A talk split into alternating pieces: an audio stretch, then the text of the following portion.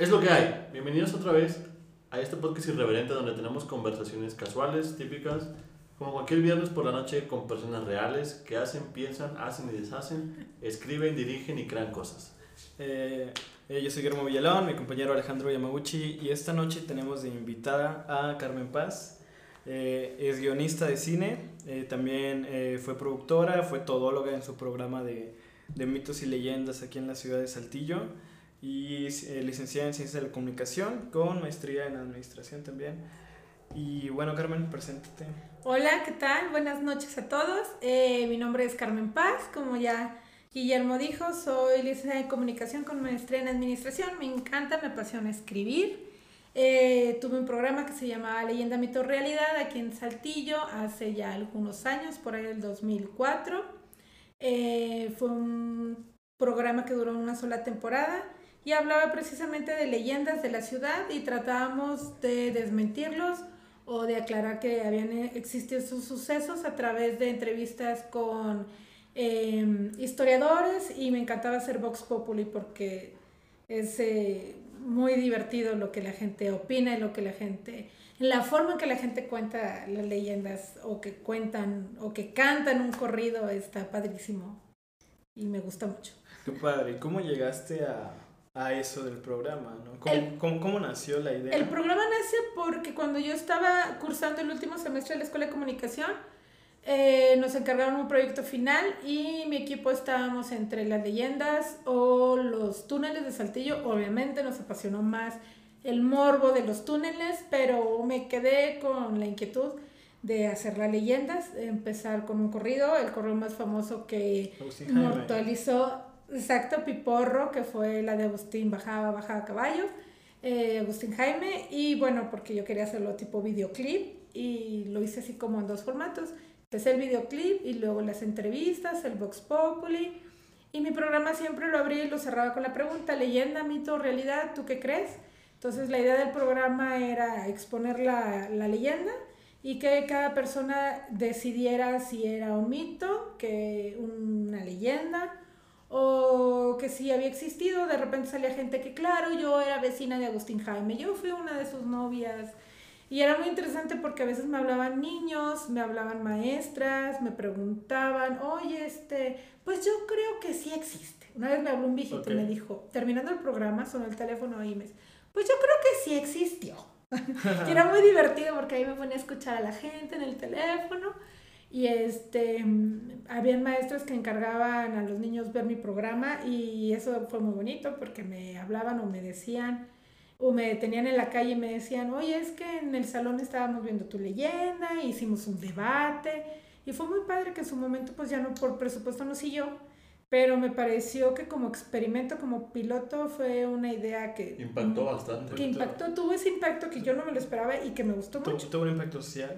Sí, sí, sí. Eh, bueno, ahorita tomaste, tocaste un punto que a mí siempre me ha parecido interesante. Yo creo que la mayoría de las personas de la ciudad, exactamente, los túneles de la ciudad. Sí, fabuloso. Eh, ¿cómo, ¿Cómo fue tu experiencia, tu acercamiento a los túneles? Fíjate que me gustó mucho y era un cartucho que yo no quise quemar en la primera temporada del programa porque había mucho de qué hablar y, este, y bueno, en algún momento me gustaría hacerlo. El proyecto documental que hicimos para la escuela fue muy interesante porque empezamos a investigar y hubieron dos sucesos muy importantes eh, políticamente que se dieron en Saltillo que ocasionaron o originaron que se dieran los túneles porque existen me queda claro, ya los vi, ya he entrado en algunos. y tengo claustrofobia, o sea, ah. imagínate, era así como que voy a entrar con la cámara. Pero, pero era mayor tus ganas de filmar. por supuesto.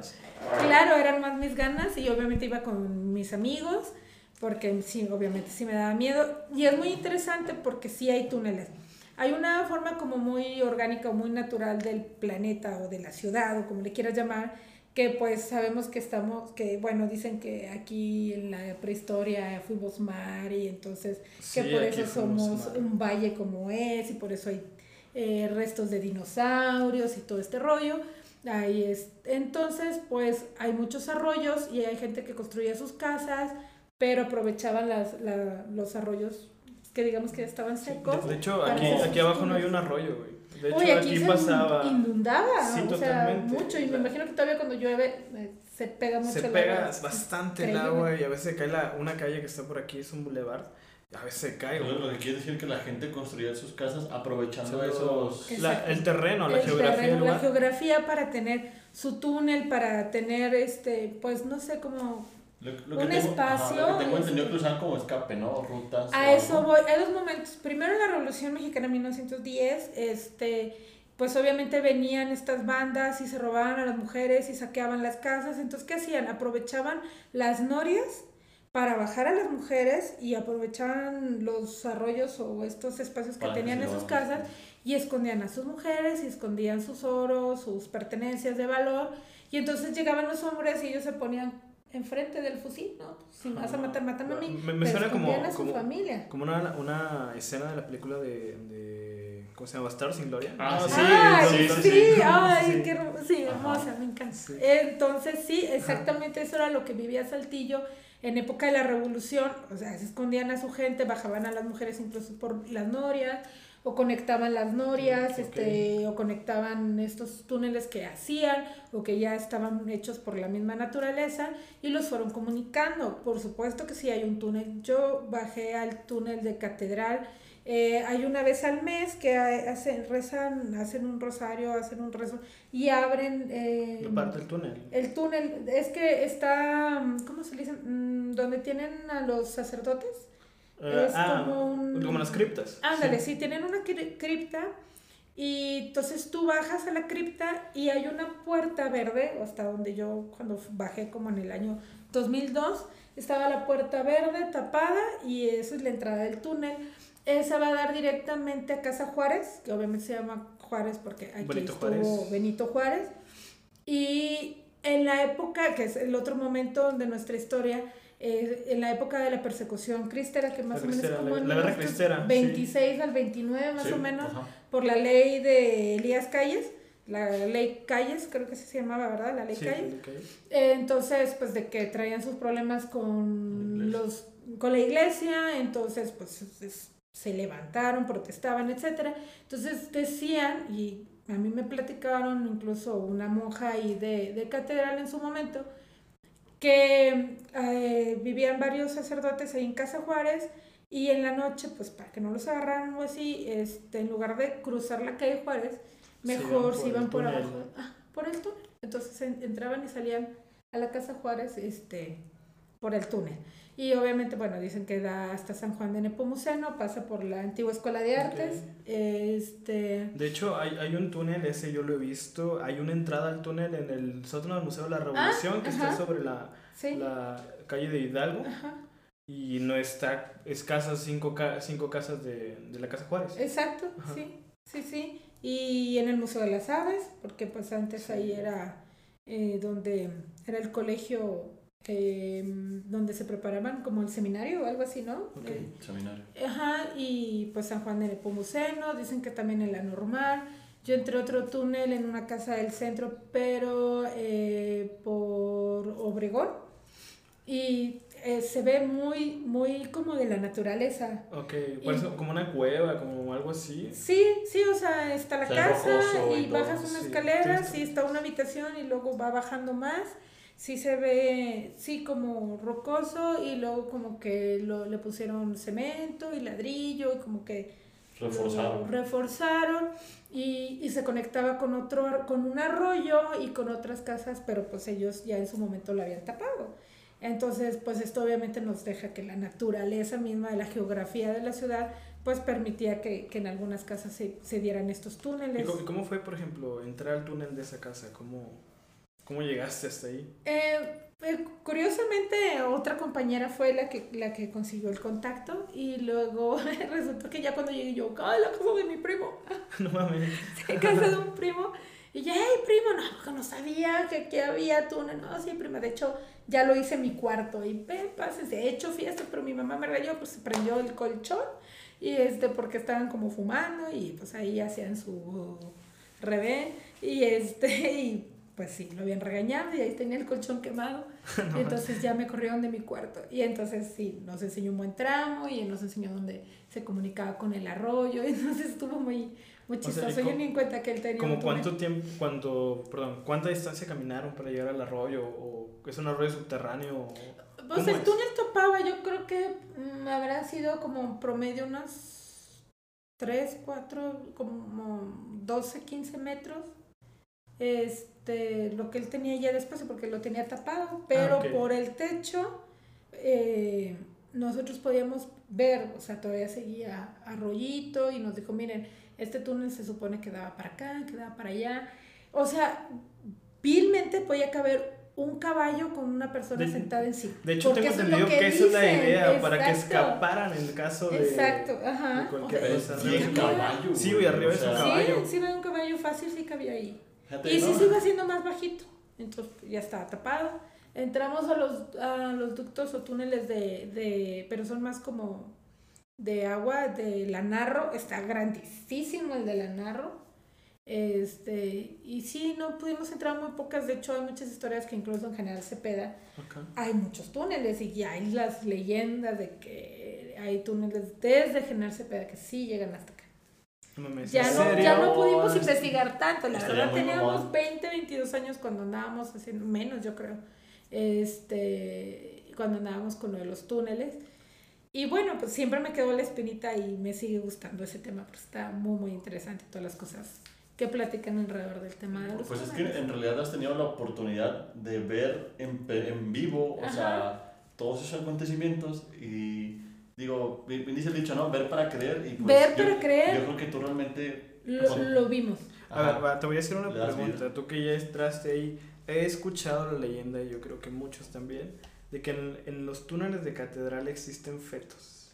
Es que nada más llegamos a la puerta. Ah, tenía candado, estaba reforzada. Yo sí me quería meter de contrabando. Yo iba con toda la idea de distraer a la monja, yo me meto. Este, a ver por dónde salgo. Pero en verdad nos topamos con candados, cadenas. Es que, bueno. Sí, precisamente por eso que dicen que ahí llevaban a las mujeres a abortar y todo ese rollo.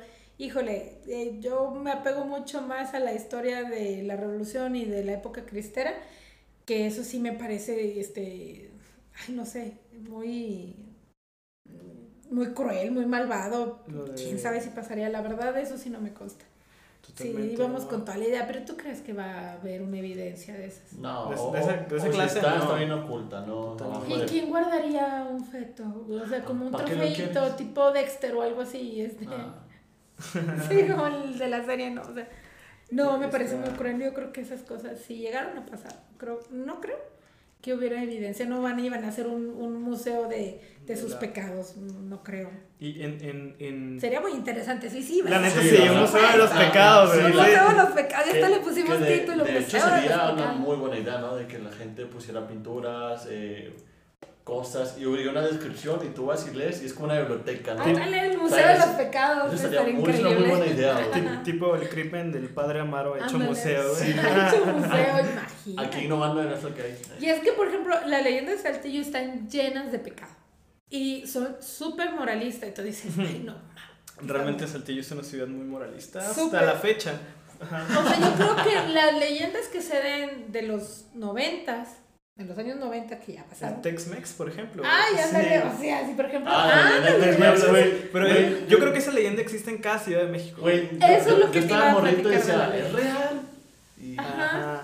Cada, cada, cada, generación va a tener sus leyendas y van a estar apegadas a sus creencias. Ah, y cada vez van a. O sea, si tú, por ejemplo, lees la leyenda de la entaconada, ah, claro, tú vas a decir, ay, por Dios. O sea. No, no, no va acorde a la época, ¿no? O sea, a nuestra a, época. A nuestra época pero en sería su una tiempo. Payasa diría, déjame le compro un libro de Gaby Pérez, de Gaby Pérez Vargas este, sobre em, motivación personal y. ¿Cómo se llama? Duelo, que son los que escribe ella.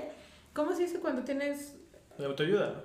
Sí, de autoayuda, de cuando tienes un duelo porque falleció alguien. Ah, no recuerdo ¿Cómo se llama? La, la, palabra, la, palabra exacta, de los que se dedican a coachear a gente cuando están en duelos así grandes. Pero al final de cuentas, la leyenda de la entaconada dice que venía de, de la calle de Juárez, otra vez la calle de Juárez, y que venía hasta la colonia República, que era una señora que este, cuidaba a su, a su mamá muy viejita, muy enferma, y que en las madrugadas se escapaba casi a República, porque en ese entonces, pues hace 60 años República apenas empezaba, era la sí. última colonia de Sí, Saltillo. Que, había, que había puro exacto. monte que del tren para allá ya era Sí, monte, porque ¿no? de- De del hecho, tren para allá, o sea, y el tren estaba en COS y nosotros estamos a, ¿qué serán? ¿300 metros del COS? Sí, estamos a Promedio. 300 metros del Sí, cosmos. más o O sea, ya éramos la orilla de la ciudad, Ajá. entonces, porque precisamente estamos en la colonia República eh, aquí platicando, y entonces se supone que esta mujer bajaba a toda la de Hidalgo y que las señoras que no sé qué hacían despiertas en la madrugada, ¿verdad? Si eran señoras de su casa, oían los tacones de la mujer, decía, ahí van en El taconada, chisme, sí, el el chisme, no, no duerme. Y que venía a visitar a un hombre aquí a República y que dejaba a su mamá sola en la madrugada.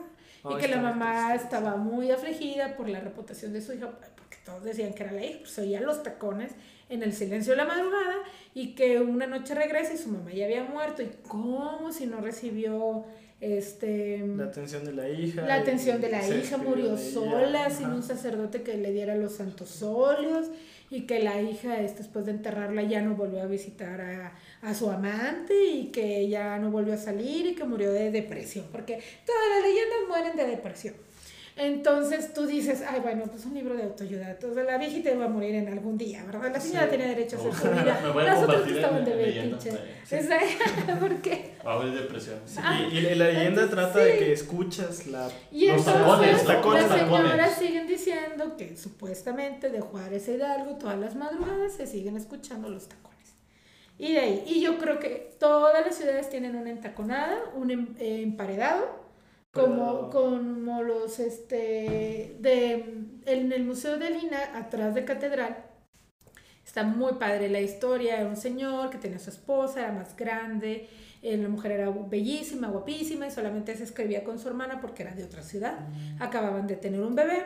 Y había una persona que, un señor que muy seguido se le encontraba, no sé si era amigo, peor o qué del, no recuerdo bien el dato, que era de- del señor. Y entonces iba y, pues la cortejaba y la señora, no, yo estoy casada y no le hacía caso. Y el señor sale una diligencia a Torreón, pero siempre fue celoso. Y entonces ella le escribía cartas a su hermana, pues se supone que por eso saben la leyenda, donde le contaba este, pues Del esta señor. situación que, que- pero que ella le había dicho que no, que ella era muy feliz en su matrimonio, y chalala. Empieza a llover, se regresa y venía con un peón. eh, y Un peón, un trabajador. un trabajador, el Ajá. señor venía con un trabajador, de Saltillo había muchos esclavos, incluso si tú te vas, entre paréntesis, a los periódicos encuentras notas que dice, cambio esclava por una mula, es muy buena para el quehacer y lava muy bien, Oh, cosas así, sí, o sea, no, no. sí, o sea, sí había tráfico de personas, la verdad es que sí lo tuvimos. Y entonces, pues obviamente esta persona regresó por el clima y el, el señor este que la cortejaba había entrado a la casa, obviamente quería hablar con ella, quería que se escapara, según la leyenda, algo así. Total, el señor entra, pues para él había infidelidad en su hogar, los mata y mata al bebé, se supone que porque haber dicho este niño no es mío, lo mata, abre un agujero en la pared, este, los, los mete en la pared, enyesa otra vez, agarra sus pertenencias de valor y se va y ya nunca volvieron a saber de él y el gobierno se queda con la casa, se supone. Y bueno, me ha tocado una vez, la primera vez que fui ahí al museo, en esa pared donde se supone que pasó eso, había un foco descompuesto. Y entonces yo la ansiosa. Oigan, ¿y ese foco porque está descompuesto? Y es que no lo queremos ni arreglar porque ese foco se prende solo. Yo, ¿cómo que se prende solo? Sí, es que todas las noches parpadea este, y no está conectado a la luz. La verdad es que siempre se descompone, pero es que dicen que en esa pared fue donde empadera, en, Paredaron. emparedaron y de hecho afuera sí viene esta en unos mosaicos contada la leyenda resumida afuera de Lina y entonces me, me, me pareció muy interesante eso fue mucho antes como en el primer año de la carrera ya desde ahí empecé a traer el gusanito de investigar leyendas y entonces creo que perdón que cada ciudad tiene como Rosita Alvírez porque llegaban a las ferias gente eh, que llegaban contando historias entonces tú te acercabas, dejabas una propina y él decía, "Ah, nenen". y le ponían obviamente, o firmaban la historia según en la ciudad que está. Pues igual decían que Rosita Alvírez era de Saltillo, que realmente es una leyenda que la consideran más de Saltillo, pero igual había el Callejón del Diablo, el Ujú. Empadreado, este, la, entaconada y iban a Chihuahua y contaban las mismas tres leyendas y a Nuevo Sí, León y a San. Luis y a Querétaro y, y esas cosas pues son parte del folclore de la cultura. ¿Cuál fue la leyenda que más te llegó a impactar? Oh, me leíste la mente. Que- Ay, en serio. Sí. A mí me gusta la de la casa de Elena. La de la casa de Lina, Sí. la de emparedado. Sí. No, no la conocía, la verdad. Sí, pero también me quedé con ganas de producirla, porque a mí me costaba un poquito de trabajo en ese entonces, ¿cómo voy a hacer para, a lo mejor ya lo pienso de una forma más práctica, cómo hubiera solucionado la escena de la Del pared? del empedramiento. Ajá, a lo mejor lo hubiera hecho en sombra sin necesidad de hacer un agujero en una pared y tratar de meter Sí. gente ahí. De jugar con la imaginación. De jugar sí. con la imaginación, sí, sí. A mí me gusta mucho esa leyenda. Esa, la de Mónico. ¿Cómo? Esa no la conozco. La de Mónico es una de las clásicas de Saltillo. Es una historia de una persona que dicen que tenía problemas, este, es- sus facultades mentales no estaba bien, vivía con puras hermanas, lo tenían encerrado. Él salía a veces en la tarde, lo dejaban salir a la plaza. Creo que la historia dice como que comía semillitas. Se supone que la casa de Mónico está en la de General Cepeda, como que vas hacia el ojo de agua. Ok, sí. Eh, y bueno, él decía que un día se lo iban a llevar las brujas, que porque las brujas siempre eh, lo visitaban por la ventana y pues que las hermanas no le creían. Eh, un día que se pone así como muy histérico y las hermanas lo tenían encerrado y le hablan a la policía y había alguien cuidándole la puerta y sale por la ventana, supuestamente se lo llevaron las brujas, cayó su zapato y metros más adelante cae él. Entonces, bueno, siempre se ha dicho pues que pudo haber sido un suicidio, que era esquizofrénico. Como que se aventó del segundo piso o algo así. Pues sí, nada más que dice la leyenda que estaba muy lejos para verse aventado. O sea, que cayó muy lejos como para verse O sea, aventado. como que luego hay cosillas que no, no, No- no cuadran cuadra. con No lo- cuadra, sí, con, la realidad. pero pues es parte de la leyenda y el mito es que se van distorsionando las historias. Sí, son de voz en voz, oído a oído, interpretas. escuchas. Exactamente, porque obviamente el policía que estaba cuidando el cuarto y que tenía mucho miedo de abrir la puerta porque dicen que había mucho ruido y que gritaba horrible, pero pues igual Mónico. ahorita, la- ajá, Mónico, Ajá. y que pedía auxilio y que las hermanas no, no lo deje salir y resulta que se sale por la ventana o lo sacan por la ventana y como él dijo, este, las brujas me van a llevar y se lo llevaron. O se suicidó. O sea que mito realidad, tú decides, quién sabe. ajá. Está muy interesante, a lo mejor diría, no, pues es esquizofrénico, a lo mejor tenía este em, de esas de personalidades múltiples y por eso las voces diferentes, no sé. Sí, que, que no fuera algo paranormal, sino que fuera más un suceso de una enfermedad mental no Ajá. tratada. O sea, yo más con el que- estigma de la época. Exacto, Ajá. exacto, porque pues no habían esas especialidades ni esas creencias en ese entonces. Si yo en este momento hiciera esa leyenda, me iría a, a buscar a un psicólogo, un psiquiatra o alguien que me dijera, ¿tú qué trastorno crees este, basado en esta historia que pudo haber padecido? Para darle una explicación, pero finalmente uno puede decidir si lo cree como una leyenda o como un mito. o- Sí, una historia. ¿Hay alguna leyenda, o sea, tomando un poquito lo que hablabas de Mónico, que creas que no es real Real. o, o que dudes mucho de la veracidad Sí, del eso es suceso en, en tus investigaciones? Pues mira, he leído varios, muchos autores aquí en Saltillo, no voy a quemar a nadie, pero hay muchos que venden sus libros y que realmente son historias inventadas, Ok. totalmente.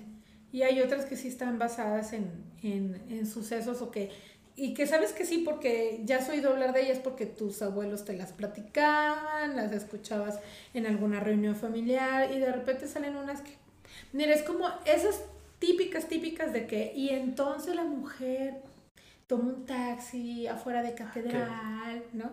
Y le dio una dirección para que le pagara. Y llegó Y allá. llegó. y- Sí, es como que sale el taxista y no, ese güey se había muerto hace 20 años. Exacto, Así, ¿no? sí, La- la típica de todo O el México. muchacho que se enamoró de la chica que veía en la plaza y los... O sea, como que ya hay un perfil para Sí, saber si Sí. es falso o Es más, ya me los he encontrado hasta en TikTok y ya sabes. Claro, ya sé para dónde va. El, el arquetipo de leyenda, ¿no? Sí, Sí, de donde parte. exacto. de Exacto, todas empiezan y terminan igual aunque le muevan, aunque sea una niña que se la llevó al taxi o fue una muchacha más grande, siempre es igual. Y por ejemplo, cuando hicimos el del correo de Agustín Jaime, que más que una, pues es un personaje sí de leyenda más que un mito, también es, es cierto que existe, porque sí ha salido gente que yo soy familiar de Agustín Jaime. Hasta le das. Ya, ya mencionamos que el negro se empezó a asustar. y- Bueno, pues Ándale, sí. sí, mi, mi perrito hizo una interrupción no deseada aquí en el podcast y tuvimos que parar, pero aquí volviendo, retomamos la leyenda de, de Agustín Jaime. De Agustín Jaime, sí, es muy, muy este, interesante esa leyenda, porque se ha convertido en leyenda, hay gente que dice que no existió, em, pero nosotros fuimos a buscar el panteón y... ¿Encontraste la tumba? Sí, encontramos la tumba, está Ah, en un panteón que es muy antiguo de Saltillo, es el primer panteón de la ciudad y sí, llegamos por referencias porque hubo gente de, claro, es que están mis abuelitos y siempre que íbamos, este, pasamos y decían, ahí está la tumba de Agustín Jaime y sí dice Agustín Jaime y coincide con las fechas, lo sé que en el programa sale la tumba. Y este, pues bueno, para mí es una evidencia. Las cosas pueden haber cambiado. Por ejemplo, dicen que eh, Agustín Jaime trabajaba en la cárcel, y, bueno, en la comandancia, digámoslo así, y que mm, el 25 de diciembre tuvo una disputa ahí en, en, en el, en el, ¿cómo se llama? En una cantina. Ok. Y entonces una persona le, le, le disparó y pues de ahí surgió toda esta... La gente, los amigos de la cantina empezaron a generar este corrido, luego lo hace muy famoso eh, Piporro y pues se volvió muy popular una historia pues, que en sí fue un- pues una tragedia familiar, ¿no? Acaban de cenar y él quiso ir a la cantina y, y pues en un pleito de cantina lo matan. Y bueno, pues según lo que investigamos, trabajaba para, para donde ahora está el Secubar, el Centro Cultural Vitalicio Robles, ahí era la comandancia, que ahí trabajaba y luego bajaba a la calle de Bravo para ir a su casa. Y entonces, este, pues que si le gustaba una chica y la pretendía y todo eso, pero pues que pudo haberse ganado muchas enemistades en el puesto en el que tenía, en las En circunstancias donde... Ajá. Y aparte que era coqueto con las mujeres y todo Ajá, eso. y también dice que era muy joven y que, bueno, pues familiares de él me decían, no, y jugaba con los sobrinos y se los colgaba del cuello y andaba jugando con uno y lo Era muy bajó. extrovertido. Sí, Sí. que era una persona muy extrovertida y que lo bajó al niño y dijo, ahorita vengo, voy a la cantina y bueno, pues pasa la tragedia. La tragedia es que lo mata. Que lo mata. Y la leyenda aparte de que se aparece o... No solamente es el hecho de que se inmortaliza en la canción de Piporro y que mucha gente dice que no, Que no que existió. Jaime. De, de hecho, recuerdo ahorita mucho a una persona que, La controversia de los Sí, que dicen que nunca que existió. no y existió. otros- Bueno, yo, yo que estaba en una fiesta ajá. y alguien dijo, no, pues no existe. Y un güey dijo, sí, sí existe. Una vez mi, de que mi abuelo contaba que lo bajó del caballo chingadazos a, a Agustín Jaime porque tuvieron una bronca por mi abuela, eh, o sea, algo así, ¿no? Ajá, sí, salen- Sí, han salido sí, muchas, muchas novias, novias. muchas novias. novias de Agustín Jaime. Sí, se han salido muchas. Y es que la verdad yo creo que es una ciudad que Pues es muy conservadora y conserva muchas leyendas. Y ahorita retomando el Es tema misteriosa, Saltillo, güey. eh, Sí. de, de leyendas familiares, ¿cuál es la que más te gusta a ti? La, de leyendas familiares. O sea, que hayan pasado en la familia. Sí, Bueno, para que, Que las sepan, hayan para- contado para que en la familia, La, ¿o? familia Paz tiene muchas, muchas, eh, muchas sí. historias ahí que en algún momento van a salir. Ah, caray, me agarraste en curva. Eso es lo bueno de esto. Como el- leyenda como tal, este, a mí me dejó muy impresionada una vez que platicaban que mi bisabuelita, eh, la mamá de mi abuelita Irene, Santitos, eh, de niña se le aparecía una señora de blanco. Entonces iba y le decía a su papá, oye papá, es que fíjate que, es que ya sí, es que todas son bien calzonudas todas las mujeres. Entonces no le daba miedo, decía, Ay, papá, este, fíjate que aquí en el corral y que veo una señora y, y camina y que me diga que la siga. Pues usted sígala, mija. Y donde se desaparezca la señora, usted marque ahí una cruz y este, y luego me dice y escarbamos a ver qué sale. Y así lo hizo, siguió a la señora donde se desapareció, marcó el piso y luego ya fue su papá, empezó a, sa- a sacar, a escarbar y luego le dijo, ahora sí, mija, usted con sus manitas, siga. Y sacó dinero. Que luego sacó, sacó Sacó dinero, oro. sacó oro, sacó centenarios, que lo dicen, ¿verdad? Que cuando andaba pretendiendo a mi bisabuelo, pagaba para que entraran a ver si estaba en la cantina o así con sus centenario, centenarios. Así como, ten cinco pesos para los chicles, y ten otros cinco para ti, pero tráemelos de la tienda, así ya te acuerdas. Entonces, es, esa historia cuando me la contaban desde chiquita, decía, wow, yo me quiero topar una señora de blanco. Para que te haga millonaria con Para que te haga centenarios. millonaria igual, hombre. Sí he visto cosas, pero nadie me ha hecho millonaria. ¿Qué es lo que has visto? Wow. Ah, pues he visto un chorro de cosas. He visto familiares eh, desde muy chiquita. Eh, eh, vi una tía después de que falleció, se me apareció y yo dije, de aquí soy, me va a decir dónde escondió. A huevo. Y ¿Y no no, te dijo? no, nada más volteó, me vio, me sonrió, se metió a la cocina y yo corrí detrás de ella y ya había desaparecido. ¿Qué edad tenías cuando pasó eso? Pues como haber, haber tenido como 16 años, yo creo. Oye, estás grande. Ya, sí, ya con ella, ya, sí, ya me tocó grande.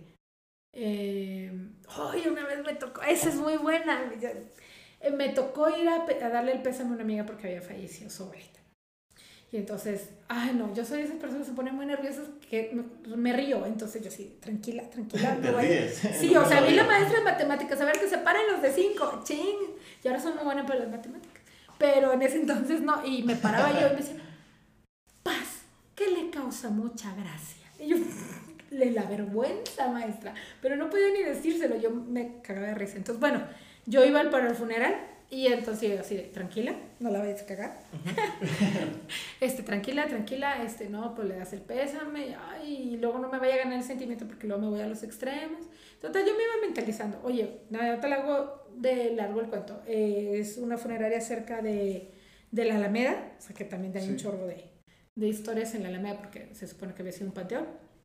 Y entró a la funeraria y haz de cuenta que la entrada era muy larga y luego se abría pues la sala y estaba mi amiga exactamente donde se abría la sala de la, de la funeraria y yo veo que una señora, eh, le están dando el pésame y una señora estaba para un lado de ella y se le quedaba así viendo.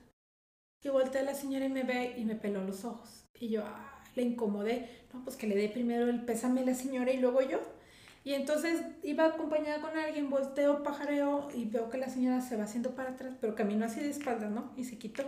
Y yo, ah, bueno, pues, yo creo que me está cediendo su lugar. Y ya, ay amiga, lo siento mucho y no sé qué. Y que te- no sabes ni qué decir en ese momento. No, Total, pues, sí, lo- pésame. Estábamos dándole el pésame y luego me agarró la mano y dice, ven, a mí no me gusta acercarme cuando no son mis parientes. Y dice, déjame, te presento a mi abuelita para que la veas y acompáñame.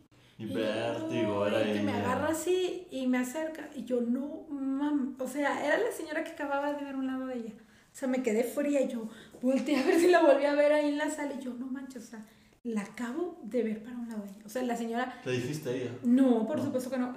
no, imagínate, no sabía cómo hubiera reaccionado así de, no manches, acabo de ver a tu abuelita estaba detrás de ti. O sea, sí, o sea, que no mames, no. O sea, que se, se un puede haber molestado. Claro, o No sabes sí. cómo lo hubiera tomado. Exacto, exacto, sus propias creencias, no sé cómo lo hubiera tomado. Y es más, yo estaba en shock, o sea, ¿cómo le decía? Ni, ni siquiera yo estaba entendiendo lo que acababa de, de ver, o sea, literalmente la acababa de ver ahí parada. O sea, sí, esas cosas pasan y yo creo que por eso va a entrar más el gusanito de, de ver y hablar e investigar esas historias porque las he vivido en carne propia. Entonces, ¿Y alguna que te haya dado mucho miedo? La que les platicaba de la carretera. La carretera, es que ahorita estuvimos platicando un poquito antes del programa, pero. Les voy a contar, veníamos, eh, la carretera Monterrey-Saltillo, era de madrugada, mi esposo y yo veníamos adelante, él venía manejando, yo venía copiloto, y nos veníamos así, pues cansados, durmiendo, ¿no? Veníamos como hipnotizados viendo hacia el frente a, la, a un suru que venía adelante de nosotros con mucha familia. Venía una niña eh, sentada al revés viendo hacia afuera por el vidrio Detrás de- trasero. de- del Ajá. sur. O sea, se que le veíamos nosotros de frente a la Ajá. niña, una señora de pelo negro, cortito, y traía como más niños en el coche. Pasamos precisamente donde hay una imagen de la Virgen en Guadalupe, que es un altar, supongo que alguien hab- habría fallecido ahí, por alguna razón este es el altar, y luego continúa una curva hacia el lado izquierdo, y este coche se va derecho, y entonces yo reacciono, me despierto obviamente, porque yo venía pensando, ¿de por qué no amarran a esa niña? Está muy peligroso que vengan sin asientitos de seguridad y esas cosas, ni siquiera venía pensando cosas de terror. Y entonces este, el coche se siguió, no dio vuelta, entonces yo me enderezo pensando que se habían partido, o sea, que se habían, Que se habían salido. de la se habían salido de la carretera, que ya estábamos presenciando un accidente. Y mientras iba pasando, eh, o sea, mientras seguían yéndose derecho, se iba desvaneciendo la imagen del coche hasta que quedó nada. Y entonces mi esposo y yo nos volteamos a ver así de que, no, viste lo Te mismo que yo. ¿viste eso? O sea, sí, de párate, es en serio, no estarán ahí tirados y nos estén diciendo socorro, o sea, eran como las 3 de la ¿Se pararon? mañana, o sea, no, no se quiso parar. Dijo, obviamente, lo que no se oyó ni ruido, o sea, sí bajo la velocidad, sí, pero aparte no es un punto donde te puedas pararte fácilmente. Y entonces, este, dijo, no oímos un impacto, no se oyó nada. Porque o es sea, una curva, si bien recuerdo. Ajá. Y parecía como, como si hubiera sido un espectro, o sea, desapareció. O sea, en nuestra cara iba desapareciendo la trompa y todo hasta que de plano ya no se vio nada, o sea, no es como que los viste caer, o sea, si ellos seguían derecho, iban desapareciendo eso. Se me hizo Wow. muy impresionante. Oh, qué bueno.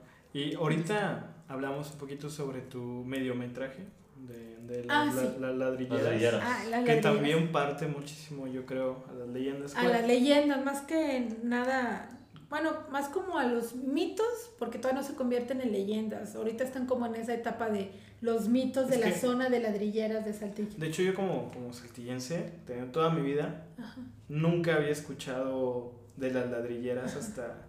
Ahorita Hasta- hasta-. Sí, a lo mejor en otro país que no entiendan el concepto de ladrilleras es un lugar donde se fabrican y se cosen los ladrillos, literalmente, lo que lo pueden conocer como bloques de barro o algo así, que es con lo que se construyen las casas. Entonces, venía yo saliendo del antro con un amigo, estaba yo trabajando de cajera en el antro, y me dijo, oye, vamos a darle un raya a otro compañerito nuevo que había entrado un chalancito, y entonces, bueno, pues vamos. Dijo, nada más que viene muy lejos, viven las ladrilleras, y yo, ¿Qué ¿dónde es es eso? eso? o sea, sí conocí el concepto, pero no, ¿dónde era? Dijo, no te preocupes, como quiera, no nos vamos a tardar mucho, como 15 minutos de diferencia de llegar a tu casa. Pero acompáñenme, porque sí, como que me da miedo ir sola. Y yo, bueno, ándale, vamos. Total, ya fuimos, lo dejamos y yo me quedé impresionada porque se ve un túnel hermoso donde pasa el tren y se ve una vista espectacular para fotografía y todo. Y dije, ah, yo recuerdo que una vez que viajé en tren, pasé por ese túnel. Dije, sí, sigue pasando el túnel por ahí, me explicó. Ahí se bajan todos los indocumentados que quieren cruzar a Estados Unidos, porque estamos en una ciudad que somos frontera a cuatro horas de Estados Unidos, tenemos muchos migrantes. Ahí se esconden los migrantes. Entonces sí, bajan ese puente, de, el puente donde están las vías del tren, bajan a la ladrillera, se esconden ahí y entonces pues hay mucha, muchas historias que contar en torno a lo que sucede de la gente que ya vive en la ladrillera y de todos los agregados culturales que han llegado a través del tren, que han venido migrando a Estados Unidos.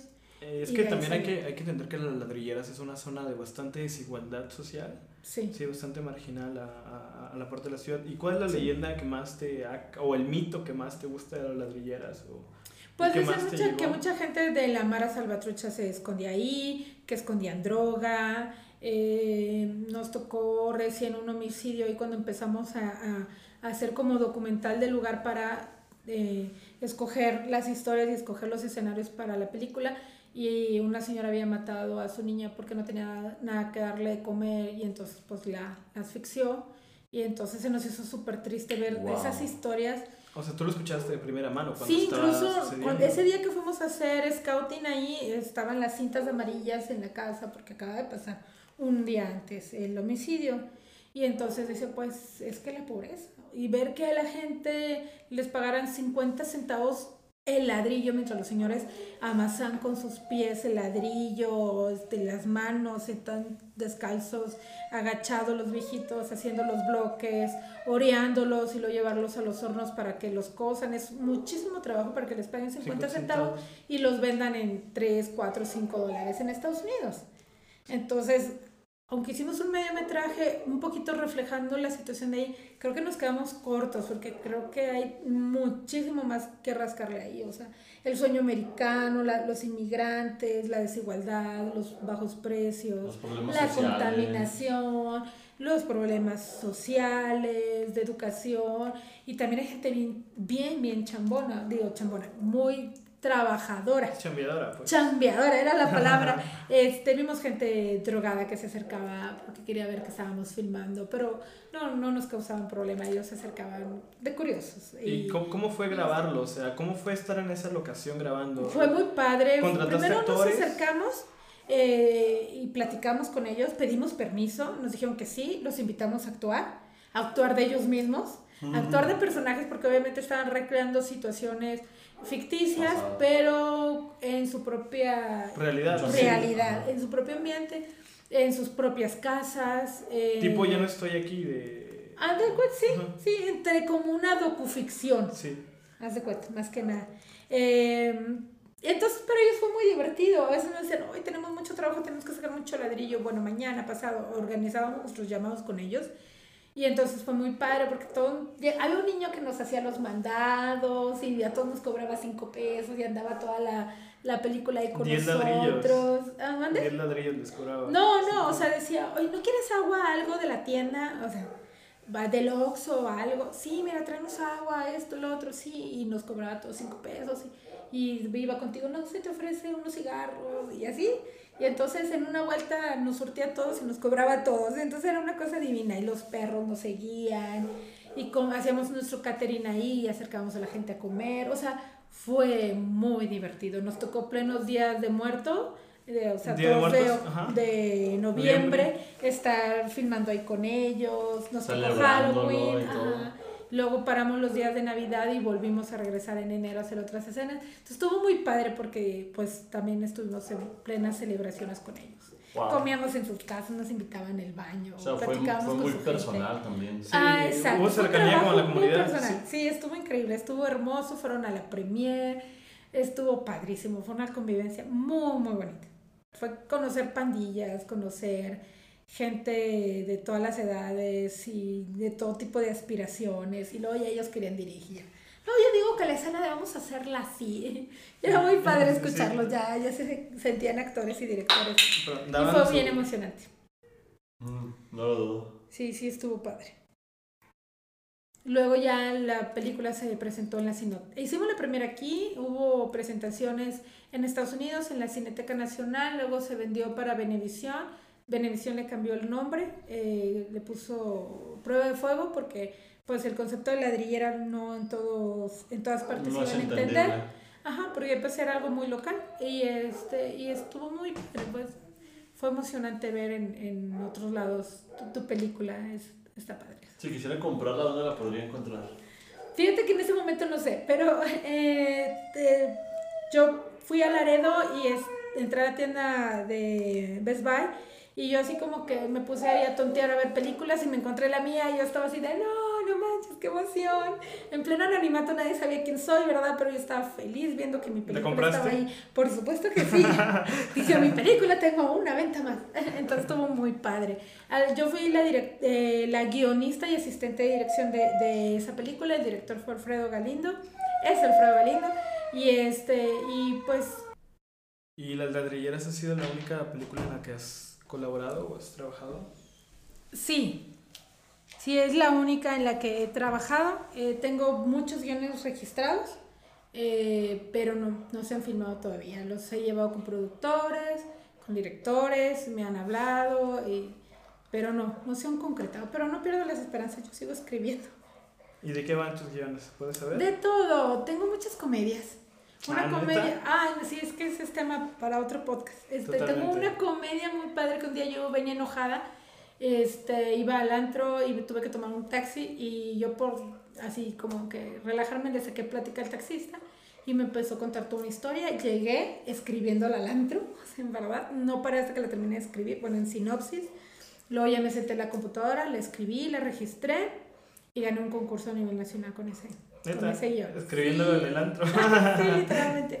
Fue una anécdota y me gustó mucho. Este, la, estuve trabajando un tiempo en México en una beca que me dieron y, y pues nada, la, le he ofrecido, ya necesita actualización esa historia y me atreví, me atreví a escribir una comedia, porque esas historias de humor negro relacionadas con la vida, la muerte y esas cosas estuvo muy interesante. Y va, si hubieras hecho algo diferente en este punto, ¿qué sería? De todo lo que has vivido, de tu programa, de los guiones, de la... Yo creo que atreverme más, ser más insis- insistente, porque soy muy penosa de pedir favores, eh, de entregar currículums, o sea, sí. Yo creo que atreverme más, sí, ser más abierta en ese sentido, o haber tocado más puertas. Nunca es tarde para una guionista, pero sí, que me faltó más desinhibición. Ok. ¿Alguna opinión que tú tengas que no muchas personas comparten? una opinión diferente que no muchas personas comparten. Eh, híjole, pues es entrar en muchas polémicas porque pues depende de qué. En lo religioso, en lo laboral, en el cine. En lo laboral, en lo laboral, bueno, en el cine, en el cine, vamos al, al cine. En el cine, este, soy muy chapeada a la antigua porque me encanta la época del cine de oro. Este, me da mucha nostalgia y me ha costado mucho trabajo. A mí me tocó empezar en esto precisamente en el cambio de que ya no fueran las cámaras con rollos de película como antes, de formatos de 35 milímetros, etcétera, y sino que ahora todo digital. ¿Y cuál es tu lugar favorito en el mundo? ¿Tienes algún lugar?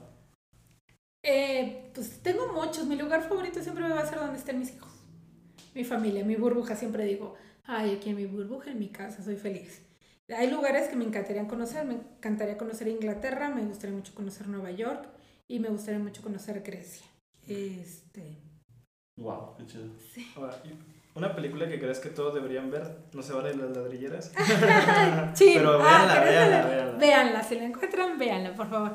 Y me dicen dónde la encontraron. Eh, una película que no se deben perder de ver. Ay, es que me gustó, me, me gustan mucho, me encanta Casablanca. Es que son muy del cine clásico, Casablanca, nosotros los excelente. pobres siempre, Ajá. siempre tendremos París. Yo digo, esposo, siempre tendremos el DF. Este, que nos gustaba mucho viajar al DF y me encanta el DF, por lo mismo que a lo que me dedico. Este, no, pues es que muchas, depende de qué género. Me encanta Charles Chaplin, entonces el dictador no se lo pierdan. no se lo pierdan. Es hermosa. Hermosa, va. Eh, ¿Algún álbum escuchar que eh, álbum musical? Algo musical, híjole, pues no soy muy buena para la música, pero me gustan muchas, o sea, los Beatles, me encanta.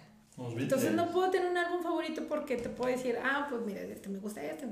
Mi canción favorita es Here Comes the Sun. Entonces me encanta, me encanta, me encanta. Yo creo que no hay canción más bonita que esa de, de mucha esperanza. Este, me gusta toda la música en general y todos los ritmos, menos este, el reggaetón. El perreo sucio. El perreo sucio no, porque hay reggaetón bueno, la verdad. Sí, sí. Pero así como que casarme con un álbum que yo diga, ese, no, me gusta la trova, me gusta Juan Gabriel, es- Sí, me gusta todo, o sea, en verdad, todo. ¿Y algún libro que les recomiendes a todos? Ay, hay muchos que me gustan. Este, me fascina con este tema Isabel Allende, La Casa de los Espíritus. Isabel Allende. La Isabel de Allende, me quiero regalar un libro que sea Isabel Allende. Me gustan los libros de Gaby Pérez Vargas, que hace rato platicaba de ellos. Me gustan todos los que sean motivacionales, de crecimiento personal, de coacheo. Creo que es un momento en mi vida que lo necesito mucho.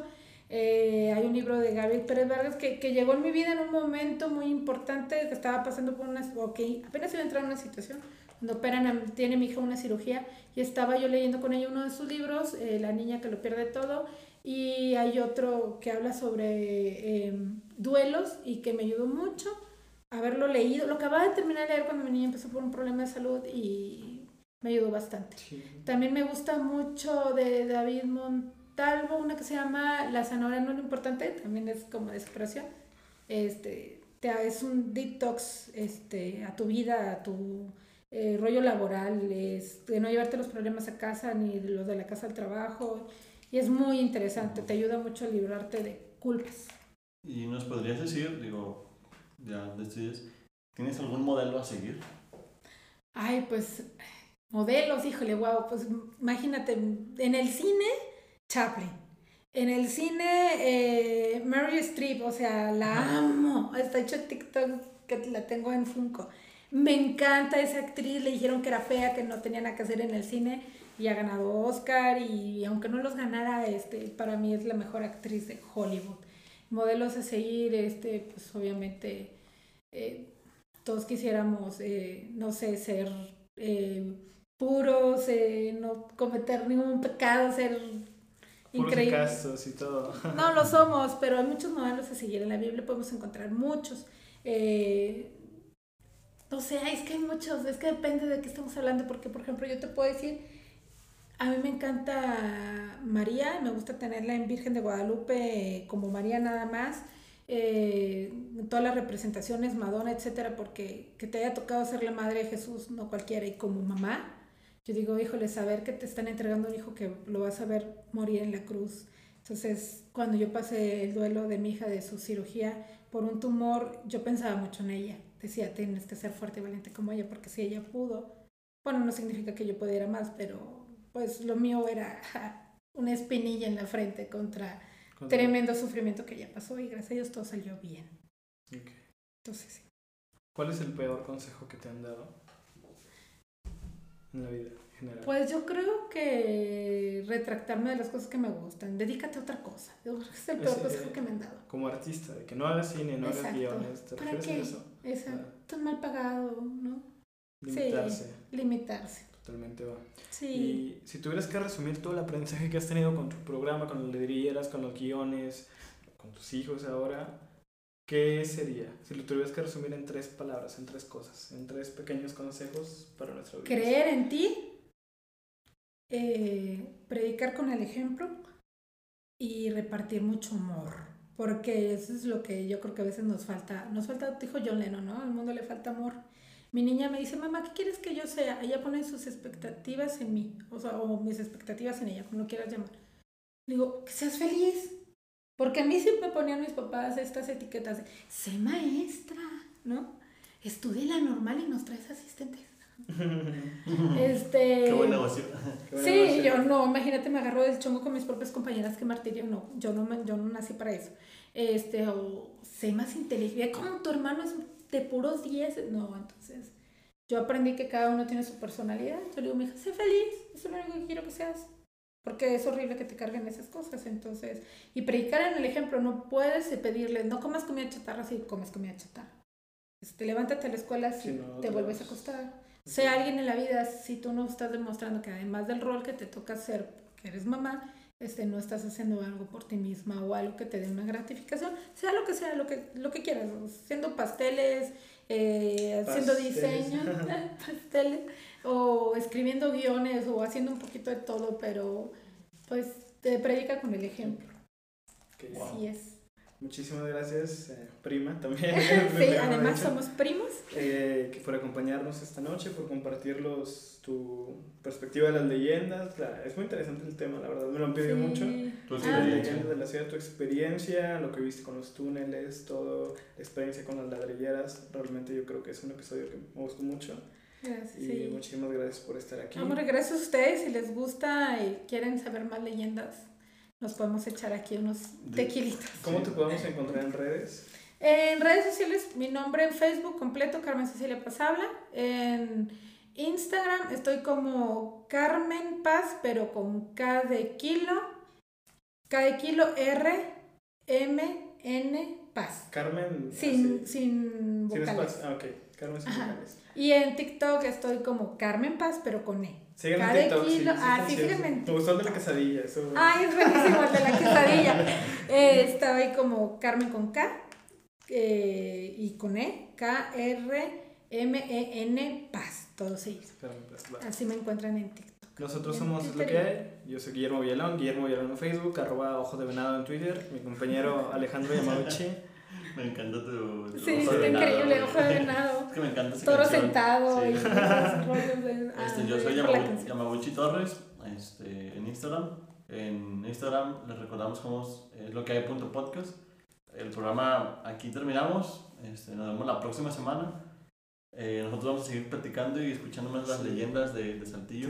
Aquí la mesa sigue, aquí, le- aquí la, el agua, ahorita somos fit y no estamos bebiendo, aquí el agua Sí. sigue, sabes que estás en tu casa. Gracias. Simplemente vamos a apagar el micrófono y aquí te quedas en tu casa.